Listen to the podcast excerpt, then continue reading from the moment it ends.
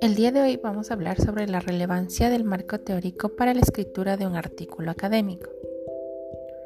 Una vez que se ha dedicado el tiempo en presentar el artículo y mostrar su relevancia y objetivo, es necesario adentrarnos en el marco teórico, o también conocido como revisión literaria. Vamos a empezar definiendo qué es marco teórico. A este le constituyen todo el grupo de conceptos y o constructos que representan un enfoque determinado del cual se deriva la explicación del fenómeno o problema planteado. Aquí se exponen las bases teóricas, bases filosóficas, legales, sociológicas, entre otras, que sirven de fundamento para realizar una investigación. En otras palabras, es el resultado de la selección de aspectos relacionados con el cuerpo teórico epistemológico referido al tema específico de estudio que nos permitirá dar soporte teórico correspondiente. La pregunta clave que va a dirigir la elaboración de nuestro marco teórico es ¿qué se sabe del problema de investigación planteado? De modo que habrá que realizar una breve revisión de los trabajos más relevantes que han abordado nuestro problema, indicando qué han estudiado específicamente, cómo lo han hecho y qué resultados se han encontrado. Aproximadamente, el marco teórico ocupa el 15% del artículo, en un total de 25 de páginas y no menos de 4, en donde tendremos que aprovechar este espacio de manera tal que el lector acabe con una idea general del problema y con información actualizada sobre las investigaciones más afines a los objetivos de nuestro trabajo.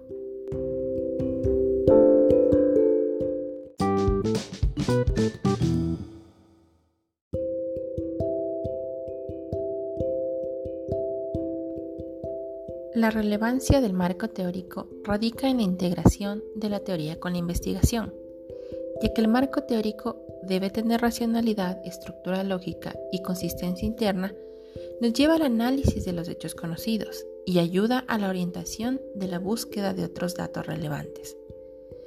El marco teórico es muy importante ya que nos permite Primero, tener una descripción detallada de los conceptos, definiciones y proposiciones que serán usadas directamente en el desarrollo del estudio, haciendo referencia a estudios posteriores y que se relacionan con nuestra investigación.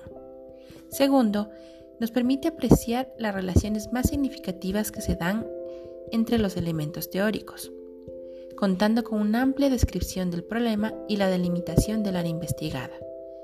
Y tercero, todos estos antecedentes nos ayudan a definir de mejor manera las estrategias metodológicas de investigación. En los textos de orden académico e investigativo, la documentación, es decir, el trabajo con diversas fuentes, es uno de los aspectos más relevantes del proceso de escritura. Por ello, este apartado no debe ser excesivo, pero sí suficiente para sustentar nuestros argumentos y asegurar que los lectores puedan ubicar nuestro trabajo en el contexto de experiencias anteriores. Es importante señalar que se debe cumplir con los principios éticos como son el cotejo de los datos revisados, el reconocimiento de la autoría de cada aportación o la precisión y exactitud en la narración, con el fin de darle el sustento riguroso a nuestro trabajo.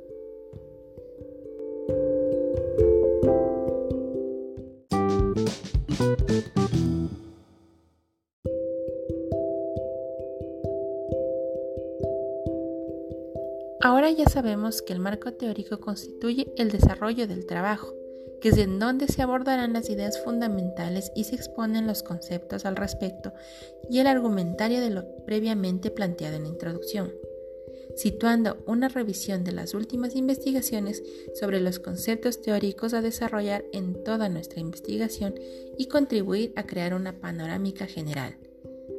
Si este recorrido fue realizado con pertinencia, habrán de estar claras las razones de nuestra investigación, pues quedará a la luz la necesidad de generar, verificar o discutir el conocimiento que hasta aquí se tiene.